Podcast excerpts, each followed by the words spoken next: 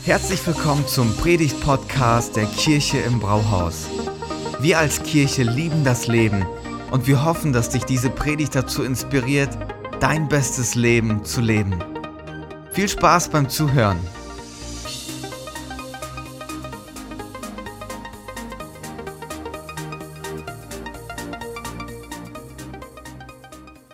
Stärke finden in unsicheren Zeiten. Das Thema hat uns die letzten Wochen begleitet und heute kommen wir zum Abschluss mit dem konkreten Thema Stärke finden durch Freude. Pfingsten ist heute und Pfingsten ist ein genialer Ausgangspunkt für Freude. Denn Pfingsten ist zum einen die Geburtsstunde der Kirche, also Kirche feiert heute Geburtstag und gleichzeitig ist Pfingsten das besondere Ereignis, dass Gott nicht mehr der ferne Gott ist, sondern durch seinen Heiligen Geist jeden Christen erfüllen möchte, durchdringen möchte und bei ihm sein möchte. Diese Freude, von der wir sprechen, ist eine Freude, die durch Pfingsten ganz nah in unser Leben kommt. In der Apostelgeschichte 13, Vers 52 lesen wir, die Jünger aber wurden mit Freude und Heiligem Geist erfüllt.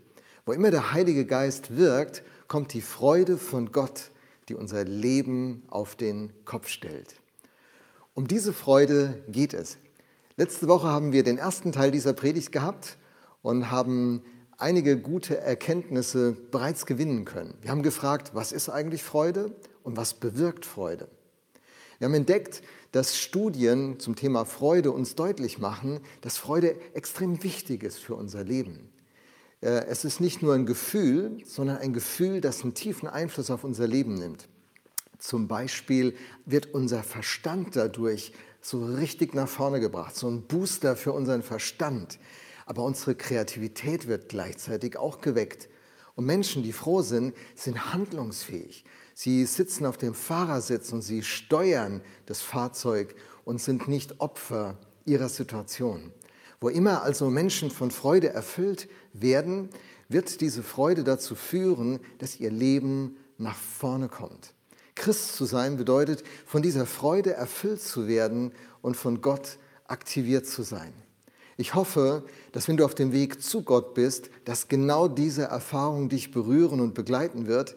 Aber wenn du schon mit Gott unterwegs bist, vielleicht schon eine ganze Zeit mit ihm am Start bist, dass diese Erfahrung nicht eine Erinnerung ist aus vergangenen Tagen, sondern gerade heute, an diesem Pfingsttag, ganz auf, neu aufgefrischt wird und ganz stark in dein Leben hineinfließt. Heute stellen wir die Frage, die ganz wichtige Frage, wie kommt man denn nun zu dieser Freude? Dass Freude so wichtig ist, dass Freude eine ganz tolle Auswirkung hat, wie gesagt, in der letzten Predigt haben wir es dargestellt. Aber heute ist die Frage, wie komme ich zu dieser Freude. Freude ist immer eine Reaktion. Ist ganz wichtig zu verstehen. Freude ist immer eine Reaktion. Ich freue mich über etwas, über jemanden. Ich habe eine Hoffnung, eine Sehnsucht, einen Wunsch.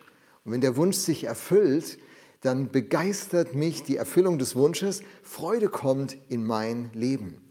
Menschen. Ich habe zum Beispiel zwei ganz süße Enkelinnen und wenn immer ich sie sehe, dann egal wie meine Umstände sind, ich fange an zu lächeln und mich zu freuen.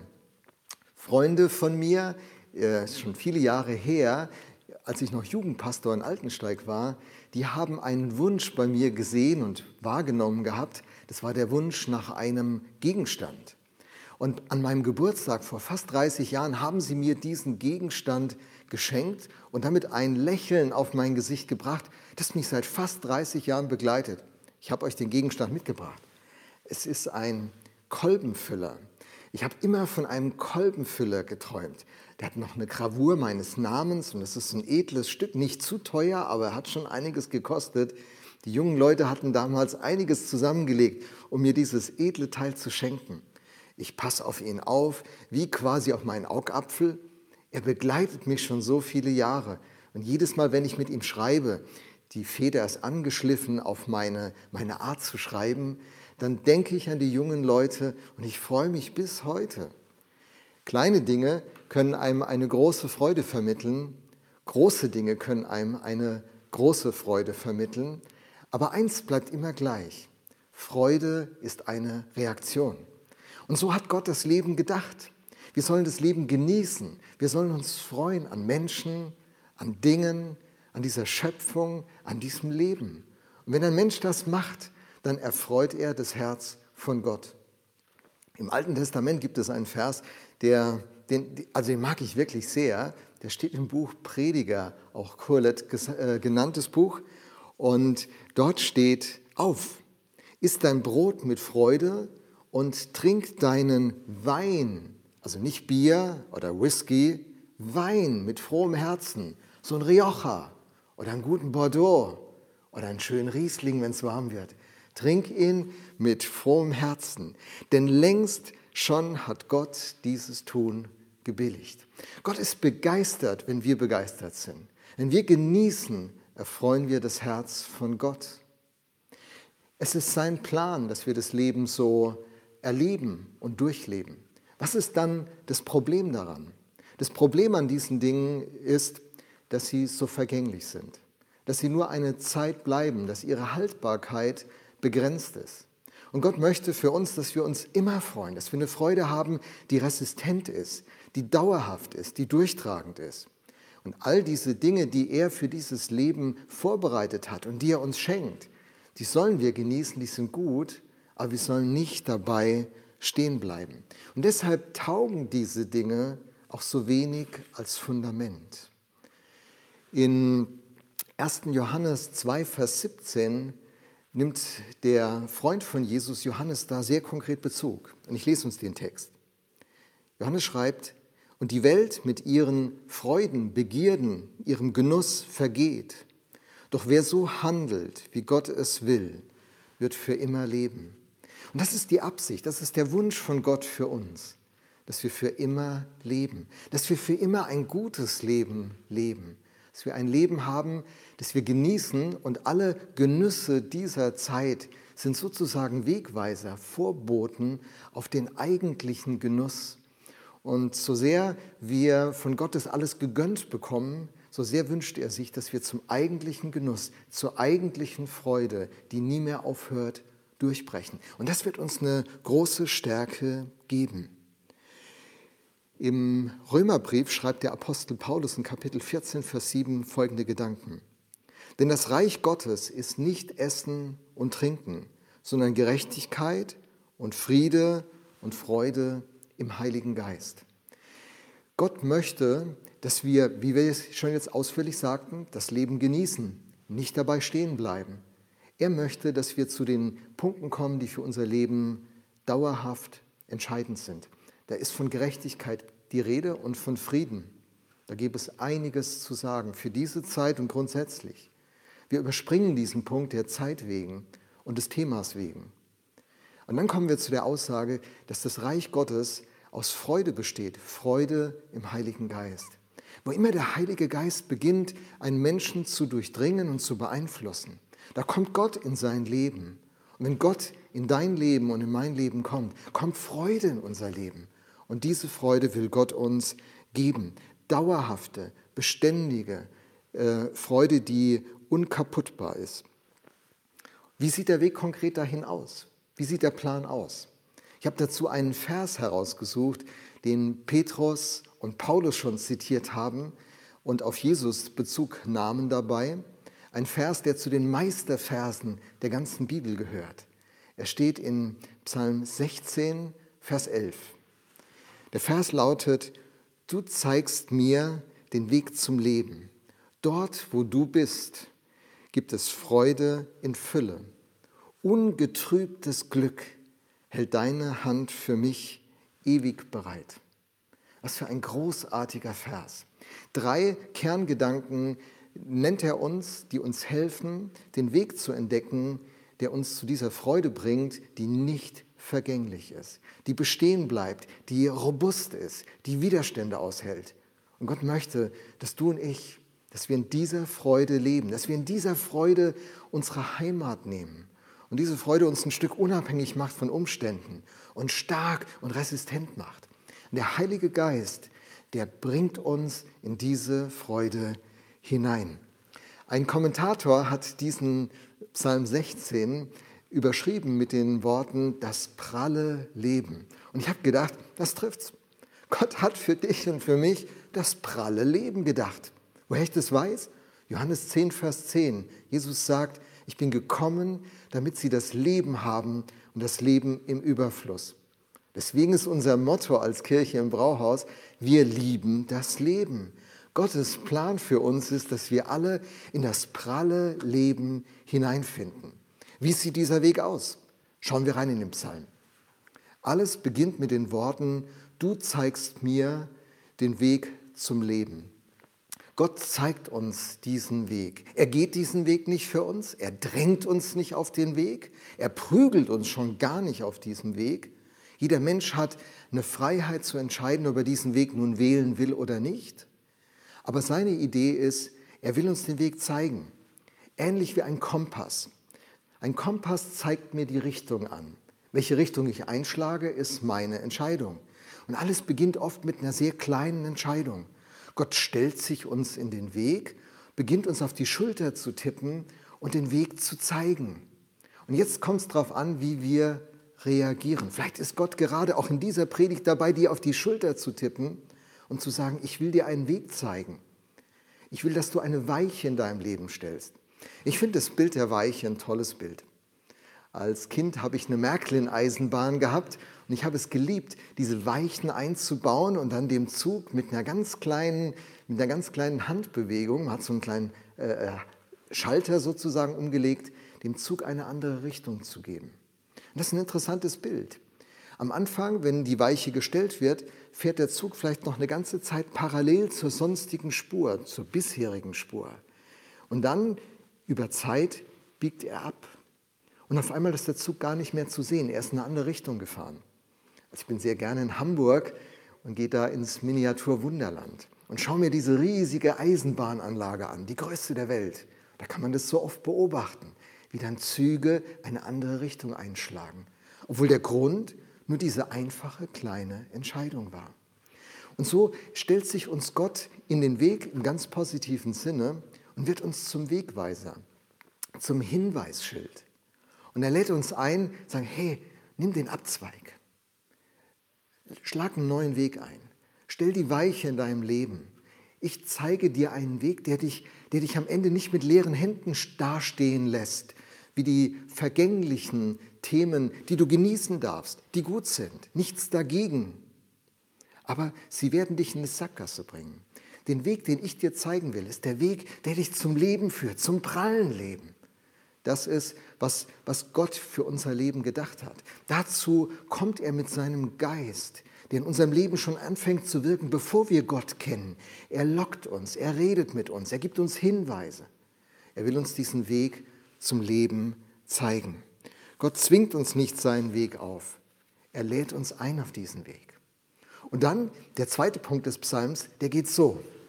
Wo du bist, ist Freude die Fülle wo du bist. Der Ort hält, was er verspricht. Ich weiß nicht, ob du schon mal eine Urlaubsreise geplant hast. Du hast dir die Bilder angeguckt und dann kamst du an dem Ort an, den du auf den Bildern gesehen hattest, und der Strand und das Hotel und die Zimmer. Es war alles nicht so toll wie auf diesen Hochglanzbildern. Dein Zimmer sah ganz anders aus. Bei Gott ist es nicht so. Bei Gott ist es sogar umgekehrt. Das, was er verspricht, übertrifft er. Wenn du an den Ort kommst, den er für dich vorbereitet hat, dann wird alles übertroffen, wovon du je geträumt hast. Aber hier in dem Psalm, das klingt ja interessant, wo du bist, da wird ja gar nicht ein geografischer Ort, sondern ein personaler Ort genannt. Wo du bist, und das erinnert mich an eine Erfahrung, die wir als Familie ganz oft gemacht haben. Als Pastor, ich bin seit über 30 Jahren in diesem Beruf, habe ich eine spezielle Berufung, eine spezielle Aufgabe. Ich gehe in Kirchen, denen es nicht so gut geht und bleibe da zwischen vier und acht Jahre in der Regel. In Gifhorn bin ich jetzt sechs Jahre, mal gucken. Ich bleibe in der Regel zwischen vier und acht Jahre und helfe diesen Gemeinden, dass sie wieder auf Spur kommen. Das bedeutete, wir sind oft umgezogen. Dann kommst du an einen neuen Ort, hast das gemietete Haus oder die gemietete Wohnung eingeräumt und, aber jetzt ist alles neu. Die Kinder müssen die Schulen irgendwie rausfinden, ihre Klassen neu kennenlernen. Wo sind die Ärzte? Wo kauft man ein? Wer hat welche Kontakte? Alles ist neu. Aber wenn wir dann am Tag des Einzugs alles eingeräumt haben, unser grünes Sofa dann im Wohnzimmer steht und unser alter Schrank, der uns seit 35 Jahren begleitet, und Heike und ich dann im, äh, in dem Sofa sozusagen sitzen und uns anschauen und ich meine Frau sehe, dann weiß ich, ich bin zu Hause. Wo sie ist, ist mein Zuhause. Und ich glaube, diese Erfahrung, die, die hast du auch gemacht. Wenn du nach Hause kommst zu deinen Eltern, wenn du zu Menschen kommst, die du magst, dann kannst du entspannen, dann kannst du aufatmen, du bist daheim. Wo Gott ist, da bist du daheim. Das ist die Sehnsucht deines Lebens. In Wahrheit suchst du ihn. In allem, was du sonst suchst und was ich sonst suche, suchen wir am Ende ihn. Dinge werden uns nie geben können, wonach wir uns sehnen. Wenn wir bei ihm ankommen, finden wir, was wir unser Leben lang gesucht haben. Wo du bist, gibt es Freude in Fülle. In Johannes 1 heißt es, dass, äh, dass wir aus seiner Fülle, aus der Fülle von Gott empfangen haben, Gnade um Gnade. Der Geist Gottes bringt uns genau an diesen Punkt. Pfingsten bedeutet, Gott ist nicht fern von uns und informiert uns irgendwie über Gott, sondern Gott ist uns nahe. Er ist ganz dicht bei uns. Und wo er ist, erleben wir das Leben in Fülle. Gott hat seinen Geist gesandt in diese Welt. Und bei allen Menschen, die für ihn offen sind, Menschen, die, die Christen werden und die dann Raum in ihrem Leben machen für den Heiligen Geist, erleben diese Freude in Fülle. Das ist der Plan. Das soll so sein. Und wenn du dann bei ihm angekommen bist, wenn du Gott so intensiv erlebst, dann wirst du sagen, hier will ich nicht mehr weg. Vielleicht ging es dir schon mal an einem Urlaubsort so, dass du gedacht hast, ich will nicht mehr weg. Am besten wir bleiben hier. Lasst uns Hütten bauen. So wird es dir mit Gott gehen. Vielleicht bist du schon lange Christ und in deiner Erinnerung war das mal so gewesen. Dann möchte ich dich ermutigen. Mach dich wieder auf. Such ihn wieder. Die Bibel sagt, suchet mich und ihr werdet leben. Wenn du diesen Gott neu suchst, er nicht nur eine Fußnote deines Lebens ist, sondern zur Mitte deines Lebens neu wird, dann findest du dieses Leben im Überfluss, diese Freude im Überfluss, die deinen Kopf aktiviert, deine Kreativität weckt und dich wieder handlungsfähig macht. Das ist Gottes Plan für dich. Wenn du eingerostet bist, es gibt eine zweite Chance und eine dritte und eine vierte. Du kannst neu aufbrechen. Wo du bist, da ist die Freude in Fülle. Aber es gibt noch einen dritten Punkt in dem Psalm. Und da gucken wir auch kurz drauf.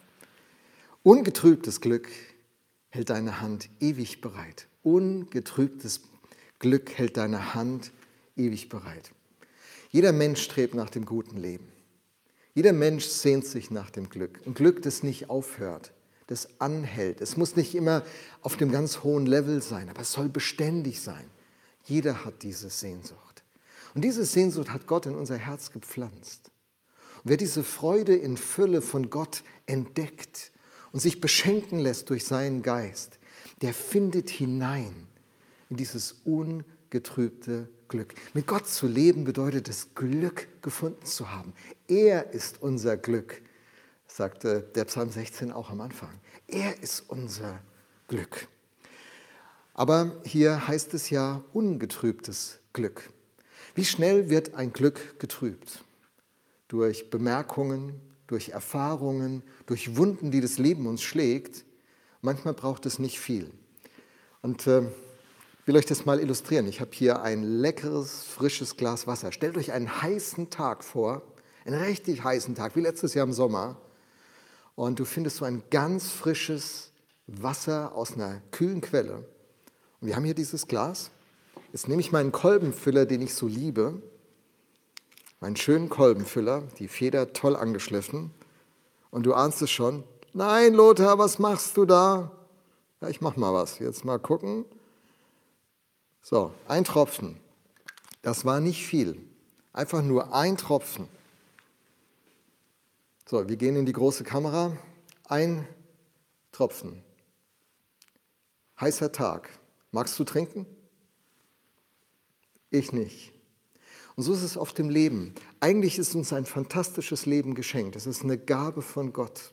Unser Leben ist ein Geschenk von ihm. Aber dieses Leben ist nicht so, wie es sein soll.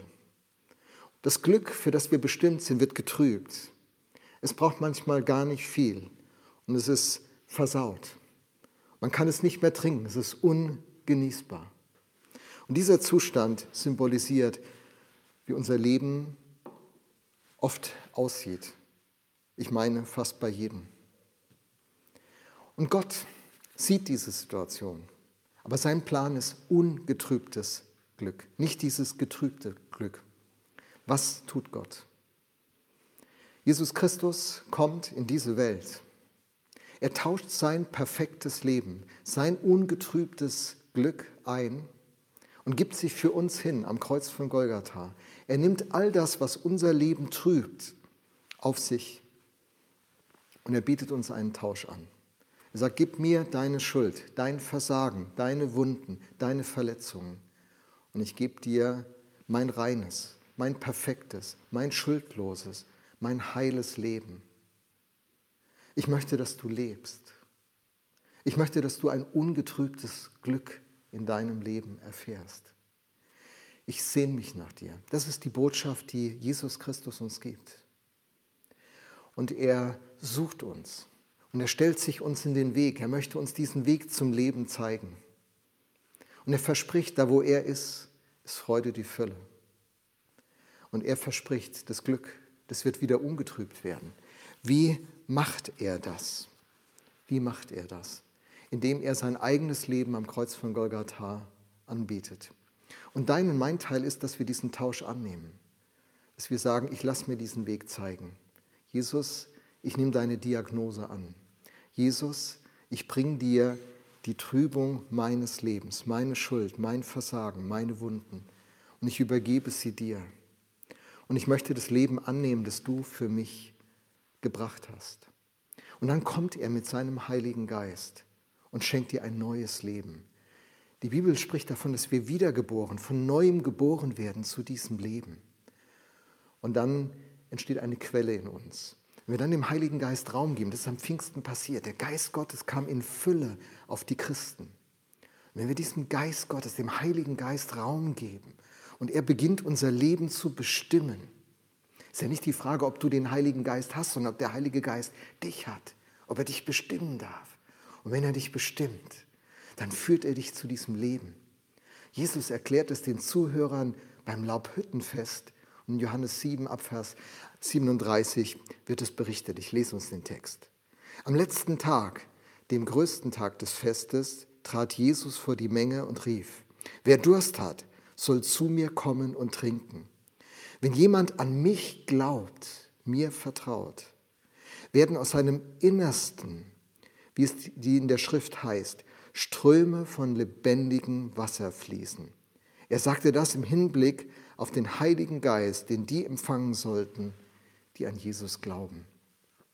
Wenn du an Jesus glaubst, wenn du ihm dein Vertrauen schenkst, wenn du deine Schuld bei ihm ablädst und das neue Leben in Empfang nimmst, dann bricht eine Quelle in dir auf. Eine Quelle, die dich zum Leben bringt und zum ungetrübten Blick. Und diese Quelle, die sprudelt und es geht immer weiter. Es ist nicht nur ein guter Start, es wird auf Dauer so weiter sprudeln. In, äh, Im Mai war es 41 Jahre her, seit diese Quelle in mir aufgebrochen ist. Und ich möchte das sagen, seit 41 Jahren sprudelt diese Quelle. Und dann kann Dunkelheit kommen, dann kann eine Pandemie kommen, dann können Hindernisse kommen. Diese Quelle, die Gott durch seinen Geist in dir aufbrechen lässt, hat Kraft genug, dich neu zu machen und alle in deinem Umfeld zu beschenken und durch dein Leben einen Unterschied in dieser Welt auszumachen, egal wie die Umstände sind. Und das ist die Stärke, die durch die Freude die der Geist Gottes in dein Leben legt, dir geschenkt werden kann. Und meine Frage an dich ist, willst du diese Stärke für dein Leben? Dann gib Jesus Christus Raum in deinem Leben, übergib ihm dein Leben, sag, sei du der Steuermann meines Lebens. Und wenn du das schon gemacht hast und viele Jahre vielleicht sogar mit ihm unterwegs bist, dann ist heute der Tag, wo du das ganz neu machen kannst. Wo du ganz neu sagen kannst, Gott, Ich bin nicht in dieser Fülle gelandet, irgendwo auf diesem Weg. Du zwingst mich ja nicht, wie weit ich auf diesem Weg gehe, wie schnell ich auf diesem Weg gehe. Ich bin stecken geblieben. Gott macht dir keinen Vorwurf. Du kannst noch einmal neu durchstarten, gerade jetzt. Ich werde im Gebet sprechen und vielleicht liebst du es, dieses Gebet mitzusprechen und dieses Pfingsten zu einem Ereignis in deinem Leben werden zu lassen. Dass die Freude von Gott, die zu deiner Stärke wird, wie es in Nehemiah 8, Vers 10 steht, die Freude am Herrn ist meine Stärke, dass diese Freude dich erfüllt und dein Leben transformiert. Ich bete. Gott, vielen Dank, dass du ungetrübtes Blick, äh, Glück für jeden von uns bereit hast. Dass das dein Plan für unser Leben ist, egal wer wir sind, wo wir herkommen, wie alt wir sind. Und alles beginnt dass du Teil unseres Lebens wirst. Prägender, bestimmender Teil. Gott, ich bete, dass du diese Rolle in unserem Leben übernimmst. Ich bete für all die, die dich nicht kennen und die an dieser Stelle sagen, ich möchte mir den Weg zeigen lassen. Ich will den Weg Jesus Christus gehen.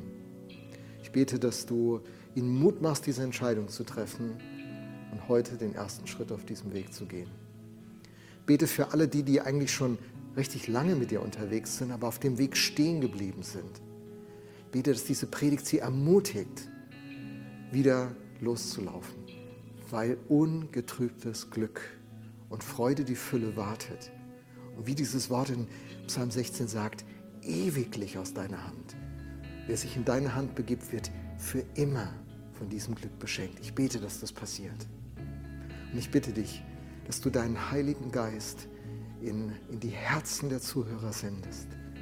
Die, die dir nachfolgen, dass du sie erfüllst an diesem Tag wie nie zuvor. Danke, dass du uns die Stärke schenkst, die es auch in diesen unsicheren Zeiten gerade jetzt braucht. Amen. Vielen Dank fürs Zuhören. Wenn du eine Frage hast, kannst du uns gerne eine E-Mail an info@ at kirche-im-brauhaus.de schreiben. Wir geben unser Bestes, um deine Fragen zu beantworten. Bis zum nächsten Mal beim Predigt-Podcast der Kirche im Brauhaus.